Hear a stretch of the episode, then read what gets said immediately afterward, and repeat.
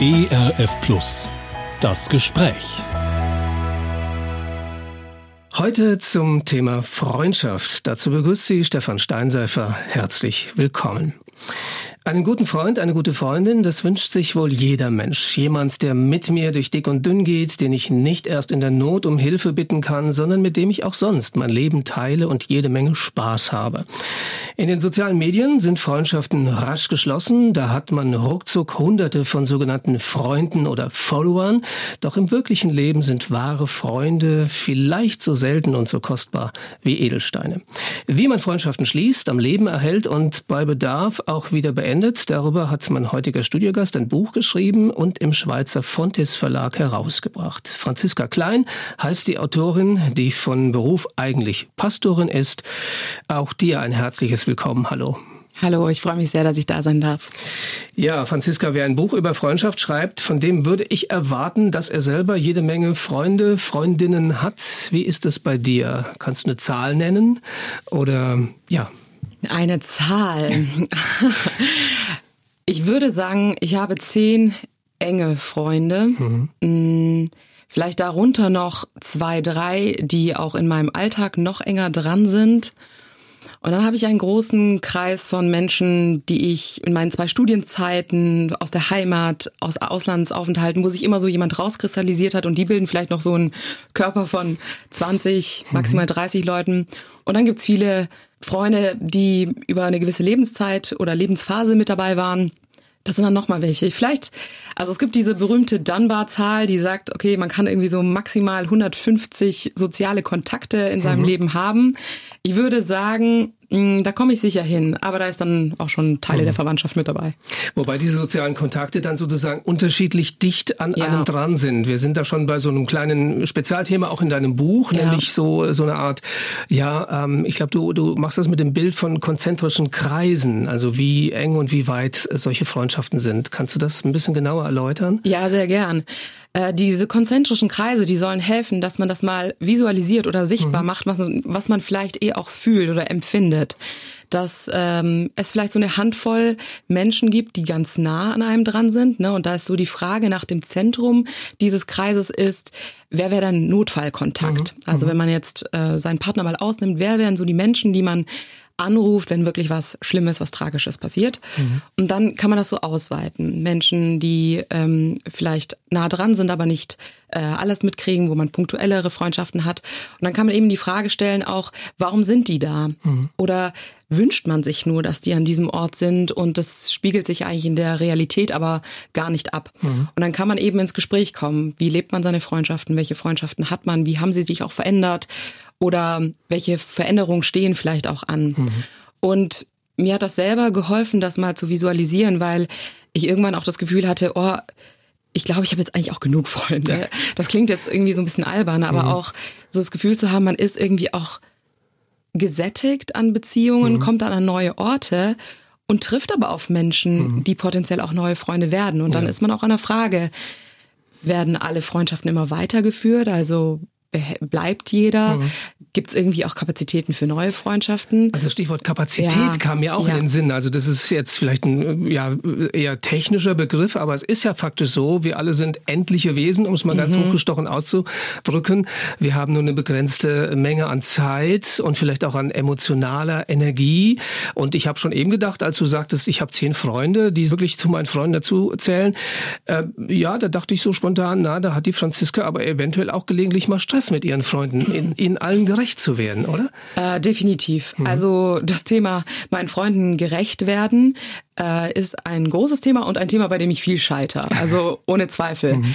Auch hinterherzukommen. Ich glaube, also das muss man vielleicht auch dazu sagen, ich habe äh, keinen Partner, keine Kinder. Mhm. Da sind natürlich Kapazitäten, emotionale, soziale Kapazitäten, die bei mir stärker in Freundschaften fließen können. Ich bin auch in einer Großgruppe sozialisiert, sage ich mal so, also mit Riesenverwandtschaft aufgewachsen, mhm. in einer sehr großen Kirchgemeinde aufgewachsen. Also ich habe, glaube ich, auch eine hohe soziale Energie mhm. und habe aber in den letzten Jahren auch merken müssen, die ist aber wirklich endlich. Ja. Ich bin manchmal erschöpfter, als ich mir selber zugestehe. Ich habe den Eindruck gehabt, durch die Pandemiezeit habe ich eine sehr introvertierte Seite auch an mir kennengelernt. Mhm. Ich komme definitiv an Grenzen und Menschen haben sehr unterschiedliche Kapazitäten mhm. und was ich mit meinem Buch absolut nicht erreichen will, ist zu sagen, hey, schaut mal, wie, wie toll und wie viele Freunde ich äh, habe und wie ich das mache, sondern einladen möchte, eben vor den eigenen Kapazitäten und den eigenen Ressourcen zu schauen, wie lebe ich meine Freundschaften. Mhm. Und wenn das eine ist oder wenn das zehn sind, dann kann ich mir trotzdem die gleiche Frage stellen, komm nur vielleicht zu anderen Aufgaben und Herausforderungen. Du hast jetzt schon viel erzählt über äh, die Bedeutung von Freundschaft in deinem Leben, also mhm. Stichwort Single sein. Ähm, würdest du sagen, Freundschaft ist auch so ein bisschen wie ein Partnerersatz oder mhm. geht das auch parallel oder mh, hm, wie ist das? Ja, ich würde mich wirklich dagegen wehren wollen, dass ich sage, meine Freunde sind ein Partnerersatz in der Hinsicht, dass ich nicht glaube, dass sie das ersetzen, was ein Partner ist. Mhm. Mir ist es ein großes Anliegen, dass wir Beziehungsformen an sich schärfen, unterscheiden und die nicht so ineinander überfließen ja. lassen. Ich halte auch nicht so viel davon, äh, meinen Partner als meinen besten Freund mhm. zu sehen, aus, aus verschiedenen Gründen. Aber deswegen, meine Freunde sind kein Ersatz für meinen Partner und ich wünsche auch Leuten, die in Partnerschaften sind, wirklich enge Freunde, mhm. auch als Paar, aber auch als Einzeln. Für mich selbst ist es auch nicht ein Ersatz. Ich, ich wünsche mir einen Partner, aber meine Freunde sind natürlich trotzdem Wegbegleiter und Wegbegleiterinnen und auch in ihrer Vielzahl sicher auch möglich, weil ich eben momentan keinen mhm. Partner habe. Was macht denn für dich eine gute Freundschaft aus? Ja, dieses, ähm, wie ich es in meinem Buch nenne, sein können, ohne tun zu müssen. Also eine gewisse Freiheit, sich mit einer anderen Person wohlzufühlen, mhm. fallen lassen zu können, mich mit meinen Bedürfnissen anvertrauen und zumuten zu können. Das ist etwas, was ich in Freundschaften wirklich sehr schätzen gelernt habe, weil es mir lange Zeit sehr schwer fiel, mich mit meinen Bedürfnissen anzuvertrauen, mhm. zu sagen auch, was ich brauche. Mir fiel sehr viel leichter irgendwie, dass andere Leute direkt ihre Bedürfnisse äußern konnten mhm. und ich darauf eingehen wollte, konnte, als vice versa. Und ein anderer Punkt, also so dieses Thema Freiheit sein zu können, sich zumuten, ein ganz großes Thema. Großzügigkeit halte ich für ein ganz wichtiges Thema. Mhm. Ähm, jetzt gar nicht finanziell in erster Linie gedacht, sondern wirklich so großzügig mit Zuneigung, Vergebung, ähm, aber auch mit dem, dass der andere auch einfach Raum hat, mit dem mhm. sich eben auch zuzumuten, was er halt und oder mhm. sie mitbringt. Mm, und spontan kommt mir so noch ein drittes, einander Gutes unterstellen. Ich erlebe das ganz, ganz viel, dass ich viele Gefühle und Konflikte auch in meinen Freundschaften, dass sie darauf aufbauen, dass ich irgendwas unterstelle oder annehme, warum mhm. eine Person das macht oder ja. nicht macht. Ähm, und ich merke, dass das mich selber befreit, aber auch unsere Freundschaft befreit, dass ich erstmal dem anderen eine gute Motivation, mhm. ein gutes Anliegen, gute Gedanken mir gegenüber unterstelle. Mhm. Das ist ja letztlich dann auch eine Frage des Vertrauens. Ich weiß nicht, ob mhm. du das Wort eben schon erwähnt hast, aber das scheint mir ja für eine Freundschaft auch sozusagen grundlegend zu sein. Ein Mensch, ja. dem ich mich anvertrauen kann und dem ich ja wirklich letztlich absolut vertrauen kann, dass er es gut mit mir meint und nur die besten Absichten sozusagen hat. Ja. ja. Definitiv. Also Vertrauen ist da sicher irgendwie so das, das Oberwort. Mhm. Ich habe nur manchmal das Gefühl, dass wenn wir einfach so sagen, ja, Vertrauen ist für Freundschaften wichtig, dass es so ein großes Wort ist, dass wir manchmal gar nicht so ganz konkret haben. Mhm. Und ich habe den Eindruck, dass wir, wenn wir es so füllen mit Gutes unterstellen, schnell vergebensbereit zu sein, äh, großzügig mit dem anderen sein in seinen Fehlern und auch eigenen Schwächen und dem anderen wirklich einen, Raum geben, sein zu dürfen, dann fühlen wir das. Mhm.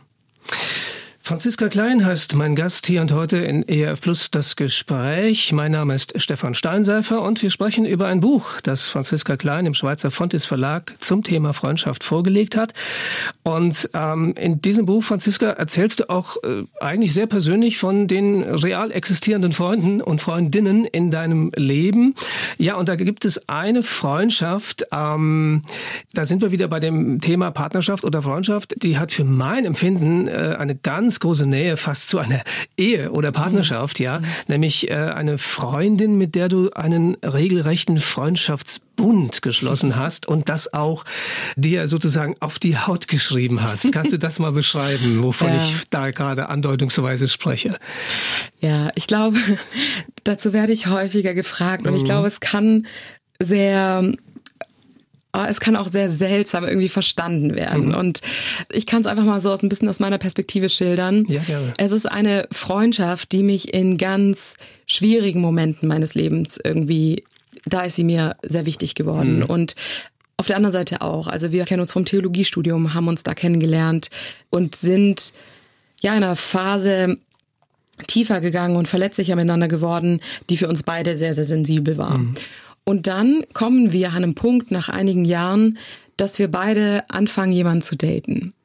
Und wir haben in diesem Moment irgendwie so eine Fragilität gespürt unserer Freundschaft, dass mhm. wir gemerkt haben, wir sind irgendwie so gut befreundet und haben auch Freundschaft nochmal anders erlebt, in einer Tiefe und einem Potenzial, ähm, was uns beiden davor nicht viel begegnet war. Mhm.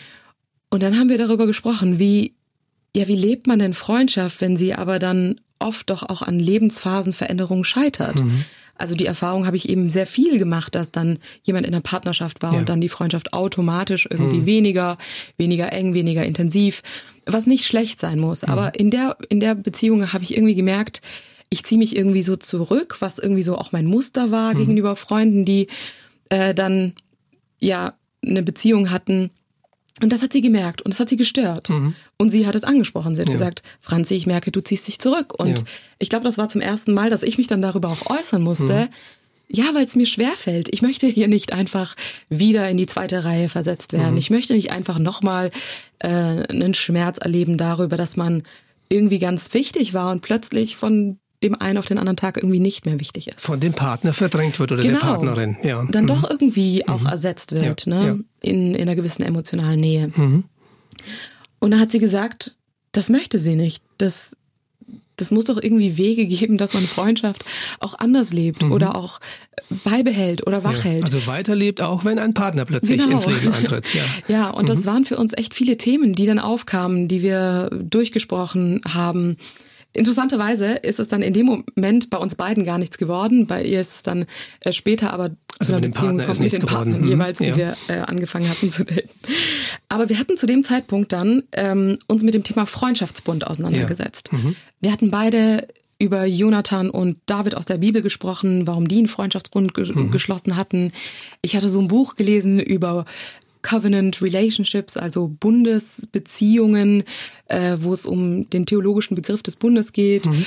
Und dann aber auch, dass es kirchengeschichtlich auch zum Beispiel in der anglikanischen Kirche gibt es das bis heute, dass auch Freunde sich sozusagen segnen lassen und sich ein ah, Versprechen geben. Okay. Das ist ähm, in anderen kirchlichen und Frömmigkeitstraditionen nicht der Fall, mhm. aber so kam ich drauf. Ja. Und dann hatte ich gesagt, hey, wir könnten ja auch einander in irgendeiner Weise ein Versprechen geben. Also mhm. es ist mhm. natürlich kein Eheversprechen und es ist auch kein Versprechen, dass wir für immer äh, zusammenleben oder jetzt ne, unsere Kinder gemeinsam groß sind. Also es ist nicht die Form, aber dieses Versprechen, was sich dann auch stark an dieses Jonathan und David Bild ein bisschen angelehnt hatte, zu sagen, ich verspreche dir, immer den Versuch zu unternehmen, deine Freundin zu sein. Mhm. Und ich verspreche dir, dass mir diese Freundschaft wichtig ist mhm. und dass ich sie zu einer Priorität in meinem Leben mache, auch neben anderen Verpflichtungen. Mhm. Und dann, weil wir auch so ein bisschen, wir sind auch ein bisschen kitschig oder ein bisschen theatralisch, aber dann haben wir gesagt, komm, wir lassen uns ein Tattoo zusammenstechen. Okay. Da steht jetzt nicht ihr Name mit drauf oder mhm. irgendwie so, so ein Datum. Das wäre mir, glaube ich, auch einfach so ein bisschen zu nah dann gewesen. Mhm.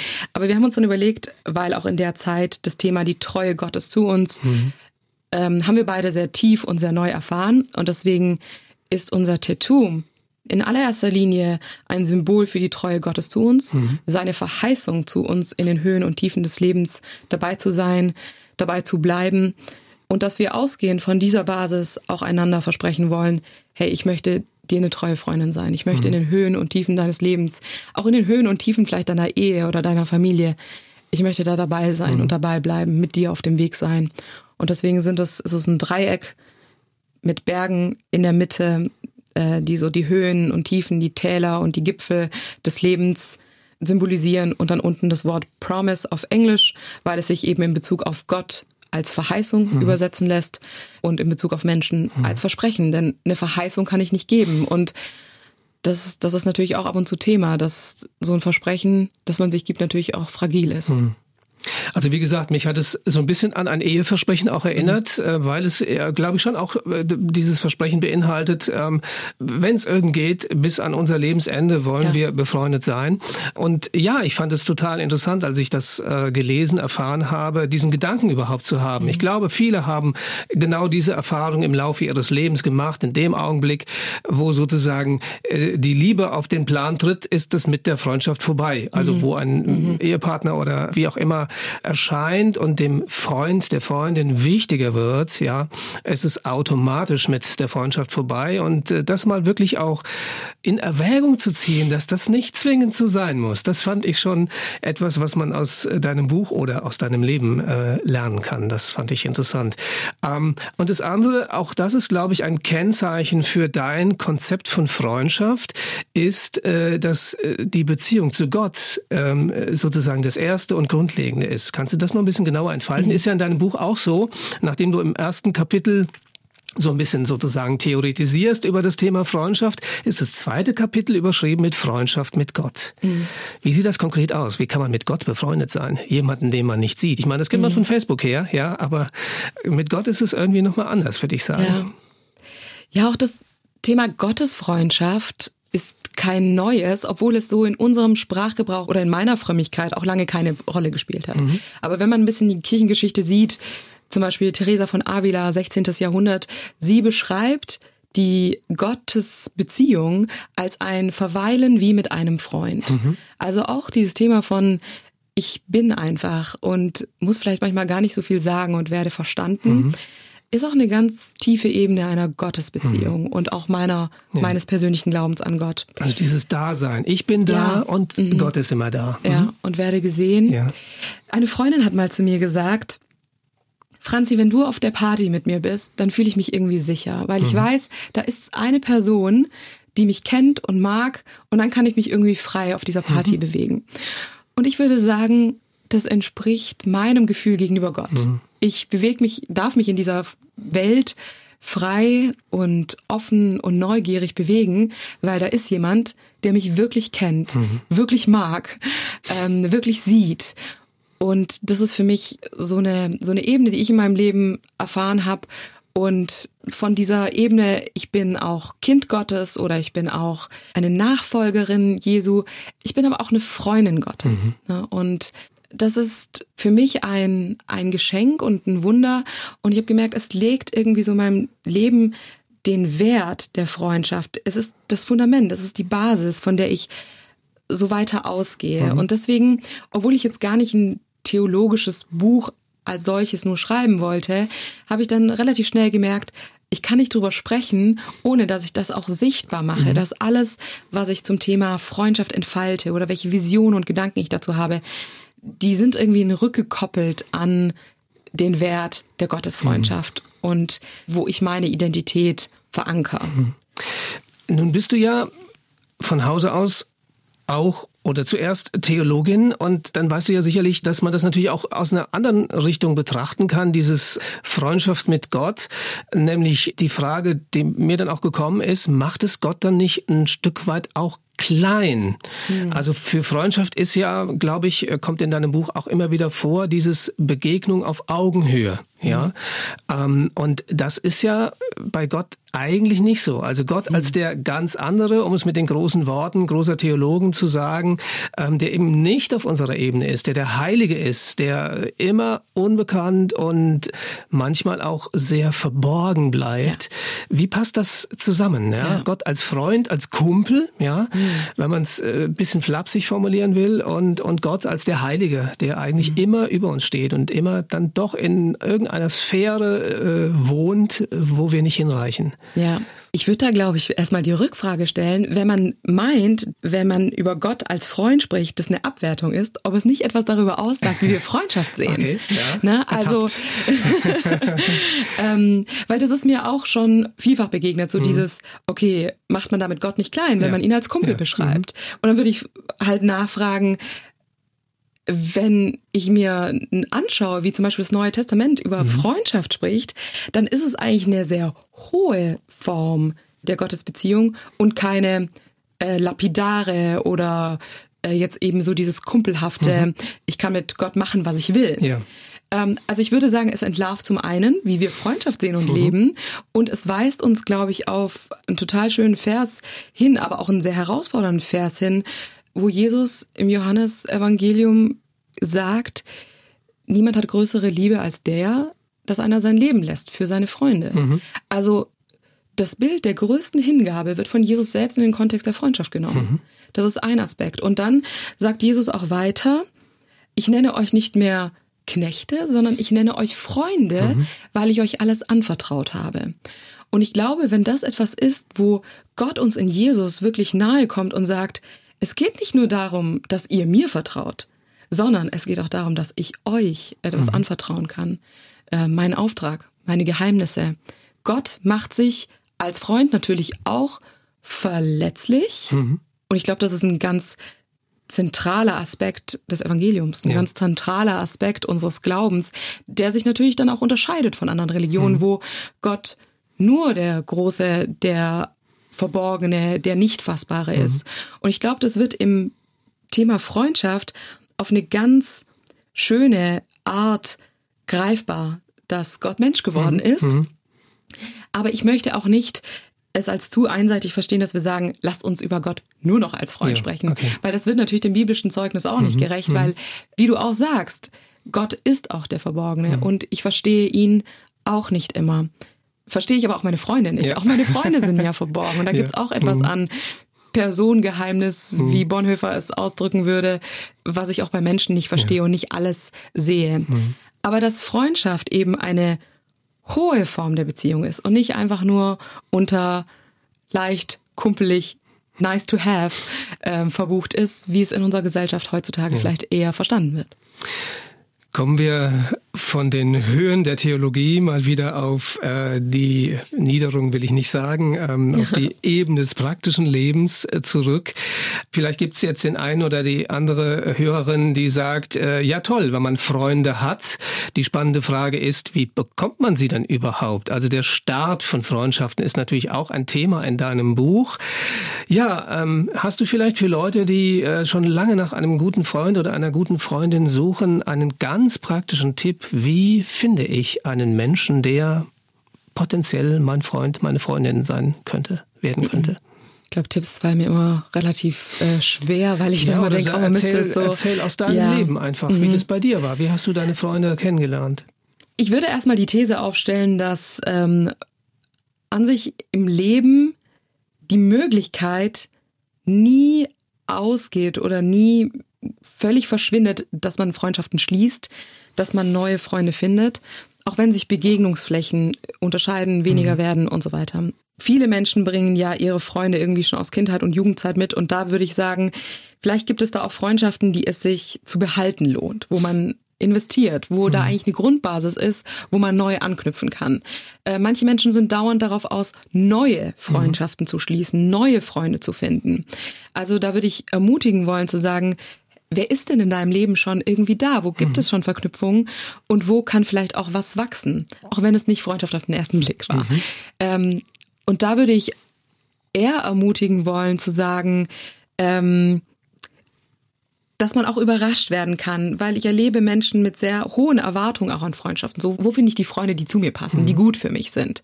Und da würde ich sagen, hey, sei du eine Freundin, sei du ein Freund für jemanden mhm. und schau, was daraus wächst, was daraus wird.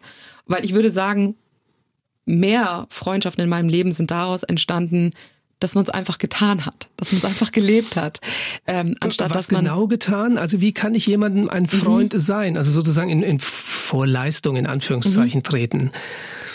Also es hört sich vielleicht Wie machst so du das? Also ja. bist du ein kontaktfreudiger Mensch, du bist ständig, ja. hängst in der Disco ständig oder in der Gemeindeveranstaltung natürlich ständig herum ähm, und ja. begegnest tausend Leuten und zack, schon hast du mhm. die nächsten fünf Freunde an der Hand. Ähm. Ja, ganz so ist es nicht. Ich bin sicher ein kontaktfreudiger Mensch. Mir mhm. fällt es nicht schwer, auf Menschen zuzugehen. Und da will ich dann eben auch nicht für Leute sprechen, denen es erstmal schwerer fällt. Aber ich würde sagen, interessierte Fragen beispielsweise zu stellen. Okay. Das mhm. ist, das, das klingt so banal, aber es ist immer ein Anfang. Mhm. Also ich glaube, wir denken oft so, oh, keiner interessiert sich für mich. Ja, aber fang doch an, dich mal für jemanden zu ja, interessieren. Ja. Stell eine gute Frage. Interessier dich für das, was die Person ausmacht. Mhm. Sich, sich Zeit nehmen. Also auch mal nicht nur von Termin zu Termin zu hetzen, sondern mal mit einer Person, die man vielleicht eben kennengelernt hat, egal wo, das auch auszumachen, jemand anzusprechen, hey, mhm. kann ich deine Nummer haben? Das habe ich als total schön erfahren, dass äh, auf einer Party mal jemand auf mich zukam und gesagt hat, hey, ich habe dich äh, beobachtet, ich finde dich cool, kann ich deine Nummer haben? Mhm. Ich habe mich super geschmeichelt gefühlt. Das kann natürlich auch ein Anmachespruch sein, je ja, nachdem, von wem er kommt, oder? ja, natürlich. Ne? Ja. Ne? Manchmal weiß man ja auch nicht irgendwie was. Also man hat ja auch nicht immer alle Absichten so ganz klar, auch für ja, sich selbst.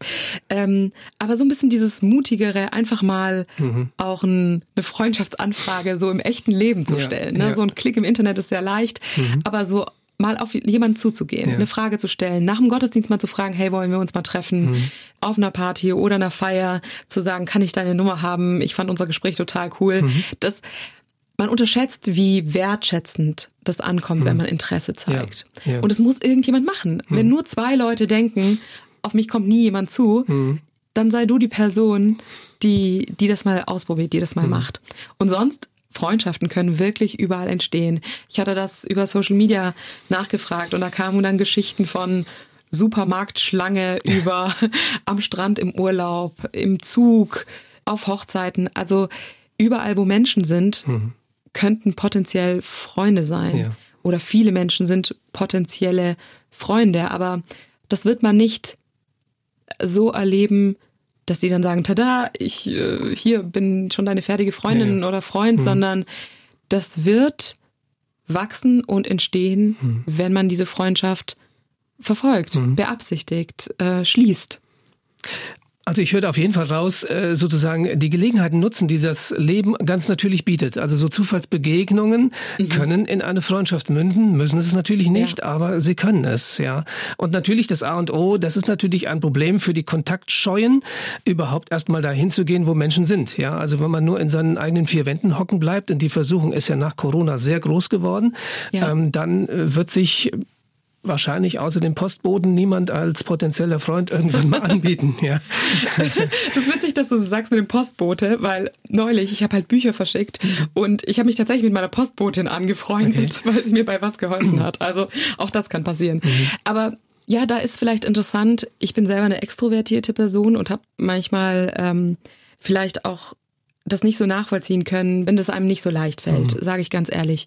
Ich fand das ganz spannend, dass ich neulich mit einer schüchternen Freundin in meinem Umfeld ins Gespräch kam und selber festgestellt habe, dass ich oft schüchternen Menschen unterstelle, dass die äh, das nicht wollen mhm. oder sich nicht wohlfühlen. Ja, ja. Also wenn jemand in einem Gespräch schweigt, denke ich, mein erstes Gefühl ist, Person fühlt sich nicht wohl. Mhm. Und dann werde ich so total redselig und fühle mich immer schlechter, weil ich mhm. das Gefühl habe, oh, die Person mag mich nicht und ich versuche das irgendwie so mhm. zu überdecken, indem ich weiterrede. Und da hat mir diese Freundin gesagt, ihr fällt es einfach super schwer, mhm. Leute anzusprechen. Und da habe ich sie einfach mal gefragt, okay, was würde dir helfen? Mhm.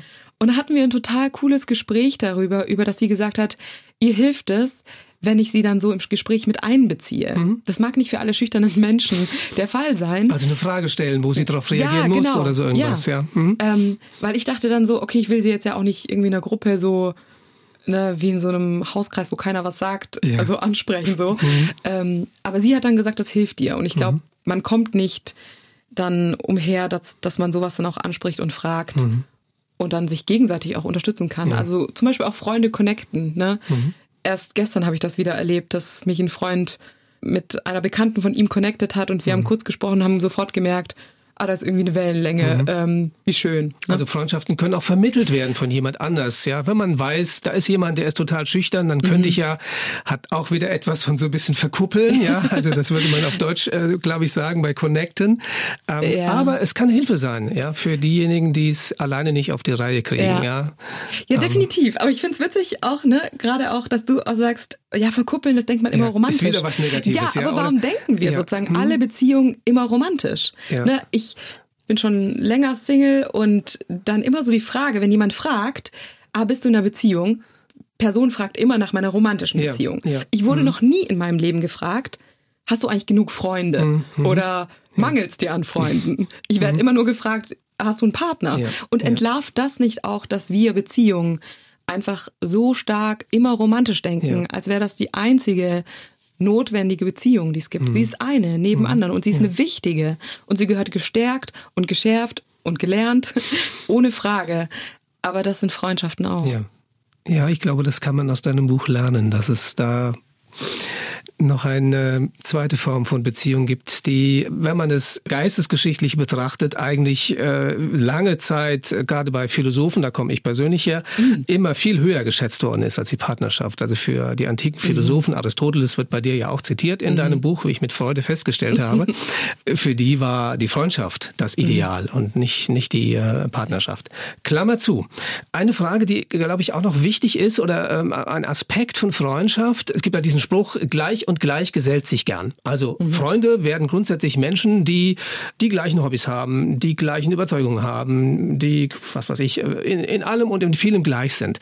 Aber deinem Buch kann man entnehmen, dass du sehr viele, sehr unterschiedliche Freunde hast. Ähm, wie kommt denn das?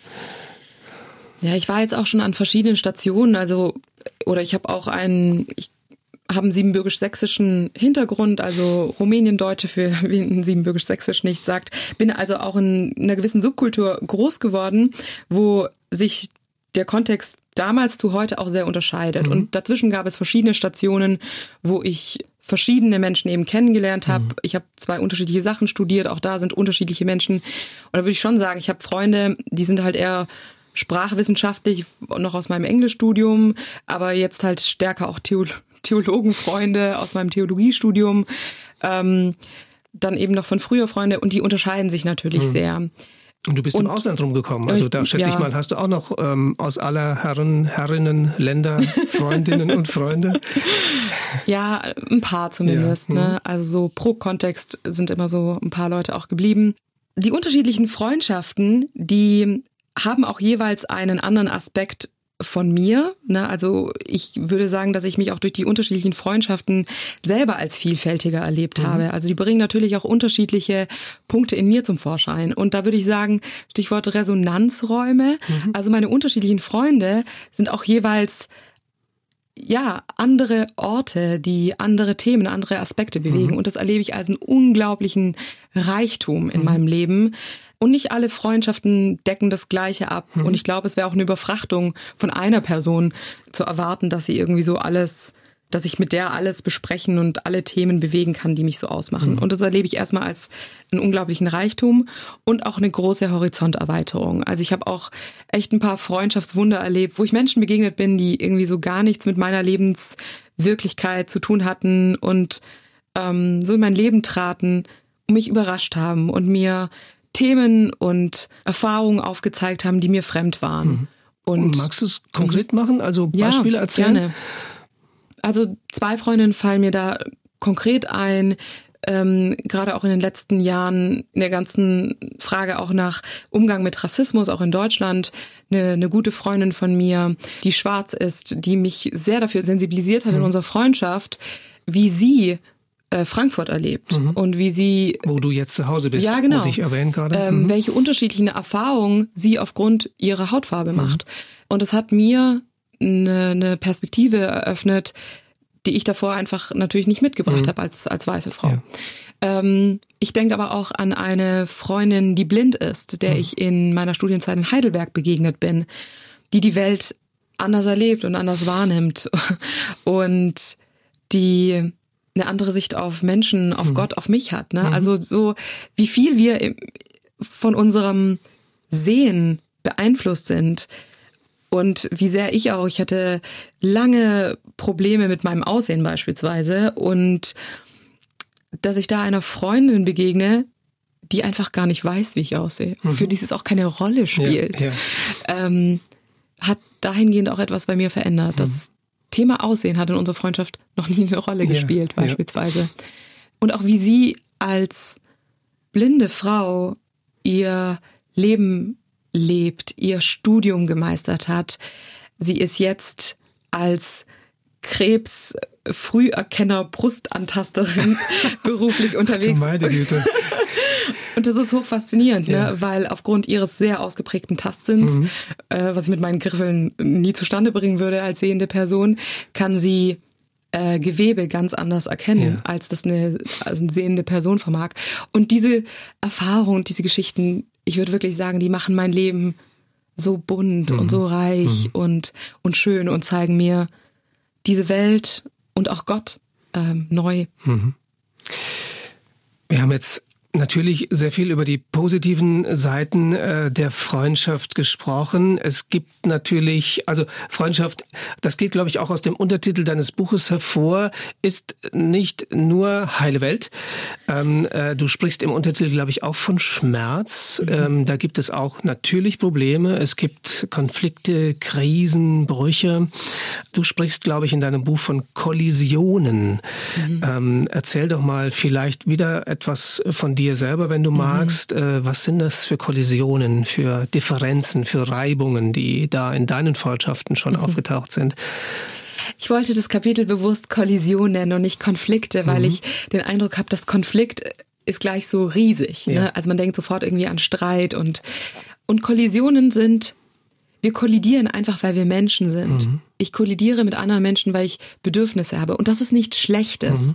sondern es zeigt uns auf, wer wir sind und wer die andere Person ist. Und Kollisionen haben immer das Potenzial, dass ich auch etwas über andere lerne. Mhm. Und das ist auch was sehr Positives. Aber ich möchte auch nicht nur, also Freundschaften sind nicht nur heile Welt, wie du gesagt hast, und Menschsein ist nicht nur heile Welt. Und ich würde auch sagen, der Untertitel ist bewusst auch schön schmerzhaft lebenswichtig, weil Schmerz sich in unseren Beziehungen und gerade da, mhm. wo sie eng werden, nicht vermeiden lässt. Mhm. Und das hat dann sehr wahrscheinlich verschiedene Stufen. Also ich beginne ja das Kapitel ähm, zu Kollisionen ein bisschen selbstironisch über was für eine nervige Beifahrerin ich bin. Okay. Na, dass ich kommentiere, wenn die Leute zu schnell fahren mhm. oder wenn dann jemand irgendwie zu weit auffährt oder zu spät bremst. Mich stresst es richtig. Und mhm. ich glaube, bei manchen Leuten reiße ich mich dann zusammen, aber bei Freunden eigentlich nicht. Mhm. Also da sage ich dann, hey, oh, kannst du ein bisschen langsamer fahren? Ich glaube, hier ist die Geschwindigkeitsbegrenzung so und so.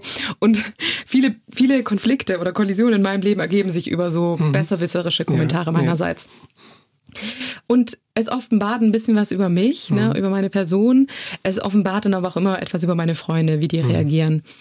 Ähm, und das ist vielleicht so eine noch okay, das ist noch eine irgendwie witzige, leichte Art. Harmlos, genau. Ne? Hm. Über das wir sind unterschiedlich und hahaha, da, da kollidieren wir.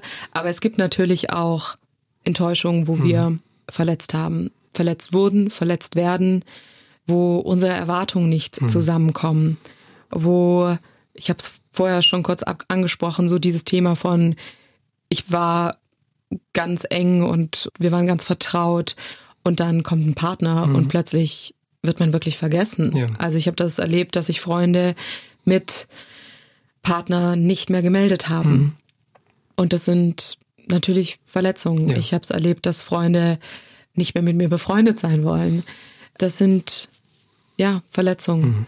Ähm, wie kommt man damit klar? Also wie geht man mit mhm. solchen Kollisionen um? Wie schafft man es ähm, oder wie schaffst du es, ähm, dass aus einer Kollision nicht dann doch ein Konflikt und dann früher oder später eine Trennung wird? Mhm. Ja, wie schaffe ich das? Also ich habe es nicht immer geschafft. Ne? Also ja. ich habe auch äh, erlebt, dass dann Freundschaften an Konflikten mhm. äh, auch zerbrochen sind. Und ich habe den Eindruck, weil wir mit Freundschaften nicht gut gelernt haben, auch an Konflikten zu arbeiten, mhm. dass viele Freundschaften an ersten Konflikten sogar zerbrechen oder an den ersten tiefergehenden Konflikten. Mhm.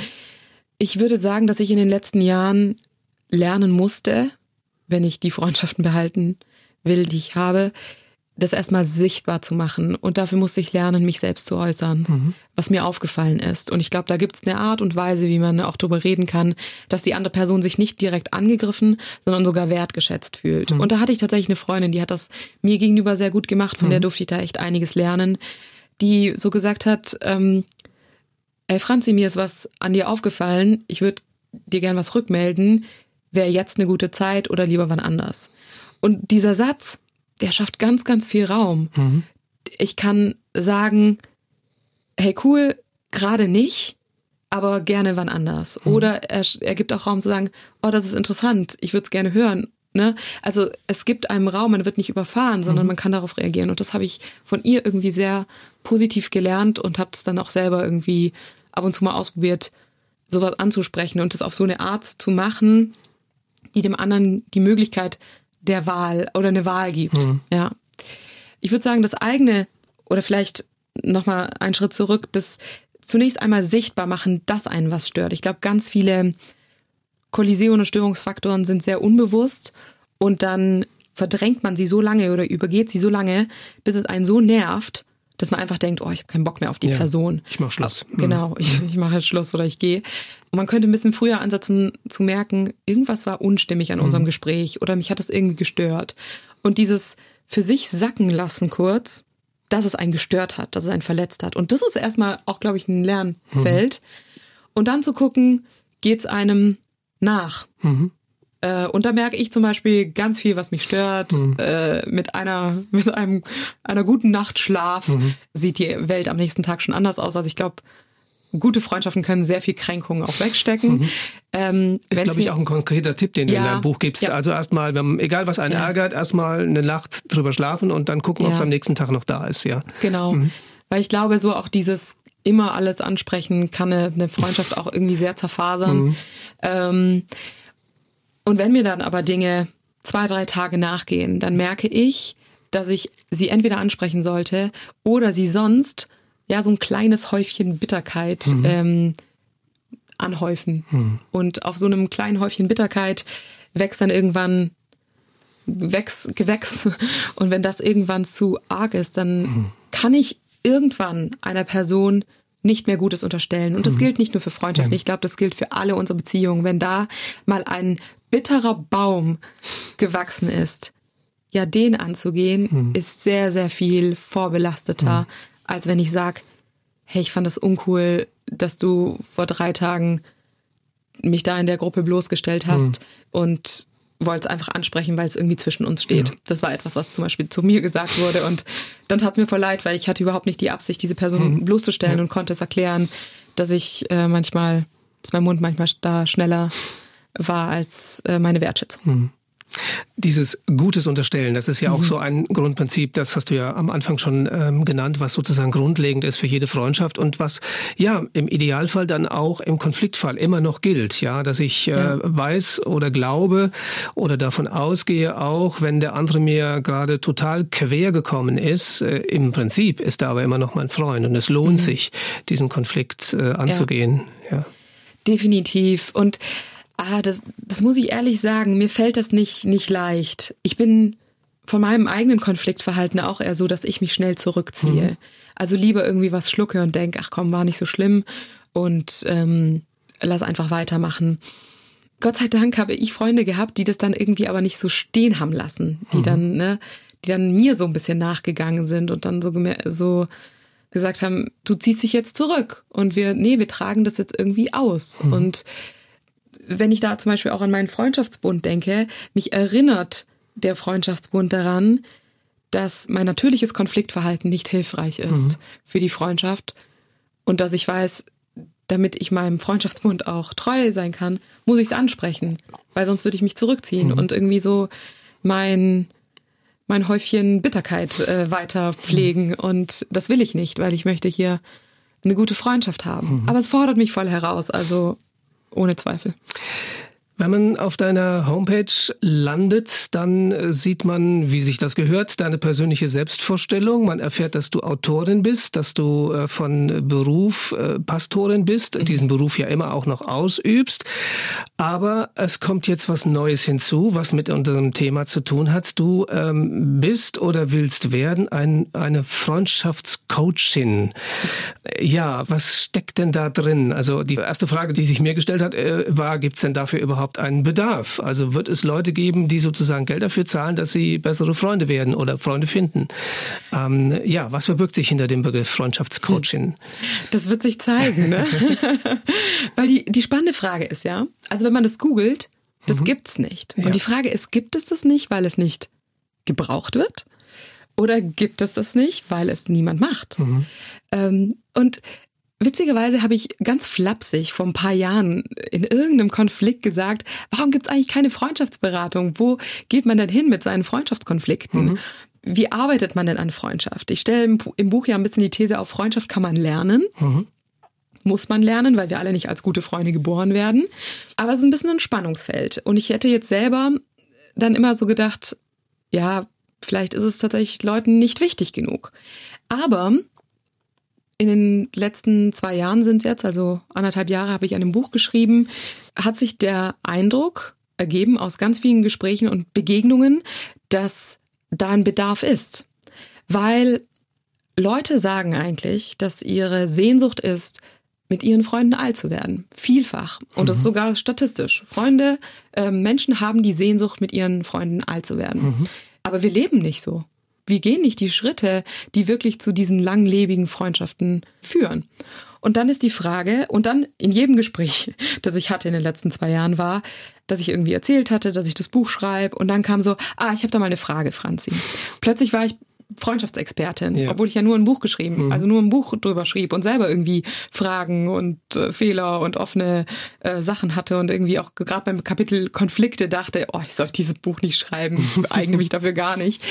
Aber durch diese Gespräche und durch das, was ich dann auch durch die Gespräche gelernt habe, habe ich gemerkt, da ist ein Bedarf da. Mhm. Zum einen, dass Leute Fragen haben, nach ihrem eigenen Freundschaftsverhalten, mhm. nach unbewussten Mustern, die sich in ihren Freundschaften immer wiederholen. Also, dass Leute sagen, irgendwie endet jede Freundschaft mit diesem und diesem Aspekt mhm. oder dem und dem erkennen. Oder dass Leute sagen, ich finde gar keine Freunde. Wie mhm. schließt man überhaupt ja. Freundschaften? Oder ich hatte neulich ein Coaching-Gespräch, wo einer gesagt, okay, bei mir ändert sich jetzt die Lebensphase.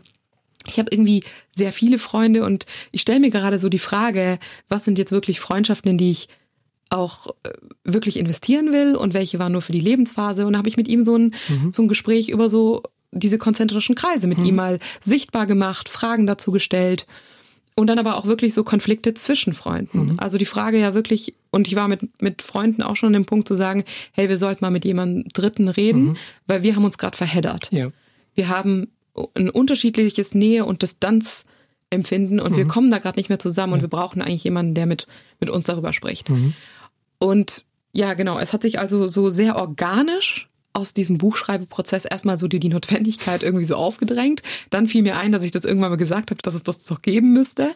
Und dann kam ein Coach auf mich zu und hat gesagt, Franzi, du solltest dich mit dem Thema ein bisschen selbstständig machen. Da habe ich gesagt, nein. und dann hat er ein bisschen mich ermutigt, dass er mir ein Coaching anbieten würde, wie man mhm. aus einem Thema ein bisschen eine Selbstständigkeit bauen mhm. kann, hat mir das geschenkt. Ich habe das angenommen und aus diesem Nebel der was soll daraus eigentlich werden, ist jetzt irgendwie so ein konkreter mhm. Plan entstanden. Aber ich bin gespannt, ob das funktioniert. Ne? Ja, also, also bevor du andere coachst, hast du dich erst selber coachen lassen, ja, genau. auch kein schlechtes Prinzip.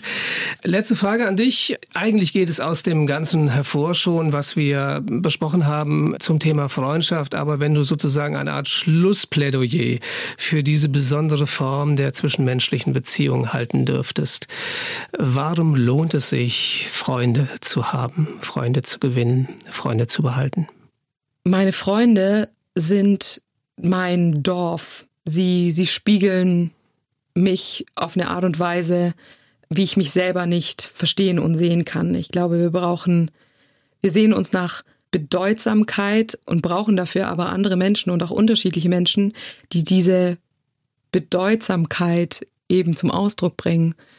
Oder ich sehe auch zurück auf die letzten Jahre und blicke nach vorne und möchte, dass meine Freunde als Weggefährten und Weggefährtinnen äh, dabei bleiben und ich weiß, ich werde sie brauchen in der Erinnerung daran, wer ich bin, wer ich in dieser Welt bin und auch wer Gott ist. Und dazu sind Freunde lebenswichtig. Franziska Klein war das, Pastorin und demnächst oder jetzt schon Freundschaftscoachin sowie Autorin eines Buches über die Freundschaft, das im Schweizer Fontes Verlag erschienen ist. Ja, ich danke dir ganz herzlich und auch ganz persönlich für die vielen Augenöffner-Momente, die mir dein Buch und auch dieses Gespräch zum Thema Freundschaft beschert hat. Und ich wünsche dir, ja, weiterhin viel Segen in deiner Freundschaft mit Gott und in deinen anderen Menschen menschlichen Freundschaften. In diesem Sinne, Gott mit dir. Vielen Dank. Mein Name ist Stefan Steinseifer. Die Vorbereitung dieser Sendung lag in den Händen von Simone Nickel und in der Technik war Wolfgang Henrich. Wir bedanken uns bei Ihnen zu Hause fürs Zuhören und hoffen, Sie sind bei der nächsten Ausgabe von ERF Plus das Gespräch wieder mit dabei. Bis dahin, behüt Sie Gott. Das Gespräch. Mehr auf erfplus.de oder im Digitalradio DAB+. Hören Sie ERF Plus. Gutes im Radio.